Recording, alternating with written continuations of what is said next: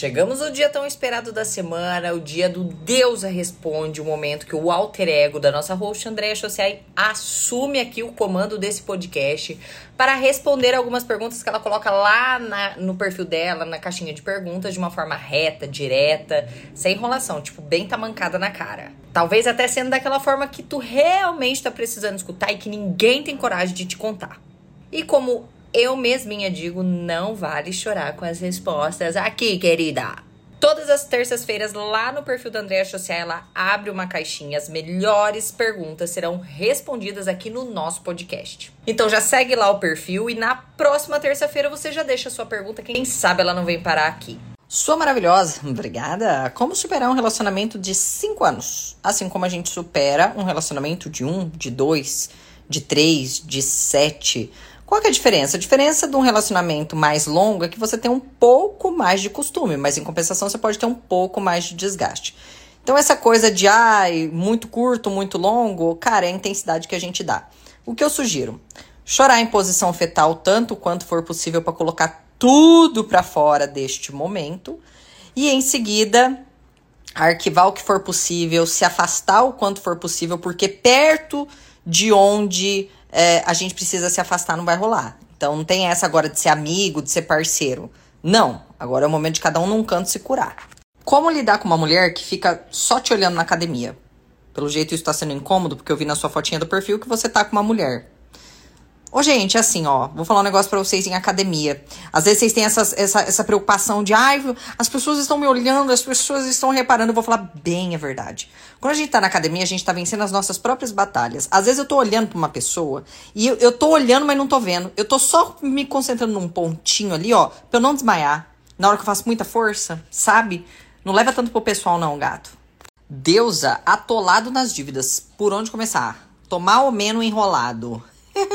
você vir com essa mensagem aqui, gatinho, com toda certeza você tá bem enrolado. Primeira coisa é encarar o inimigo. Por quê? A gente vai fazendo as nossas continhas e aí o trem vai enrolando, vai dando um medo de abrir a fatura, de abrir a conta do banco, né? Então, assim, ó, primeiro de tudo, pega aquele dia que você tá mais em paz na sua vida.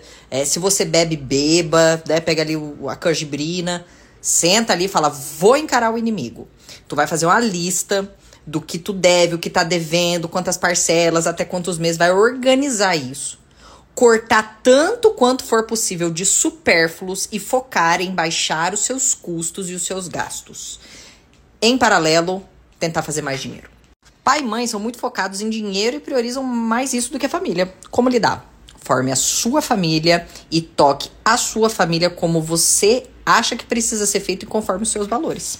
Reprovei muitos concursos e travei nos estudos. Como conseguir voltar? Organizando tua rotina. Começa devagar. Você ah, até na pegada ali do concurso estava estudando 3 horas por dia. Começa agora com 30 minutos por dia. Começa aos pouquinhos. Não adianta que você não vai estar tá mais na mesma pegada que você estava, porque daí junto o desânimo e você saiu do teu hábito de estudo. Recomece aos poucos. Você sabe como fazer. Namorado, ter amigo, me índio mal, que traiu muito a namorada. Normal não gostar dessa pessoa. Como lidar com isso? Obviamente, essa pessoa vai contra os seus valores. E a gente acaba sendo a média das pessoas com quem a gente convive. Acho que é deixar claro pro senhor, seu marido, que se se inspirar nesse amigo, o pau vai cantar. Como fazer para descobrir se eu sou feliz? Às vezes parece que estou só empurrando com a barriga. Gente, não tem manual de como viver, é, a vida é única, a gente nasceu sem saber, estamos todo mundo aprendendo e ninguém é feliz 100%. Desconfie de quem é se paga de feliz 100% do tempo. Ir embora com uma bebê e ela crescer sem o genitor ou permanecer entre brigas? Obviamente, já chama a pessoa de genitor é porque não tem nenhum pin de amor aí, né, colega? Não, imagina crescer entre brigas. Credo, a cabecinha da coitada.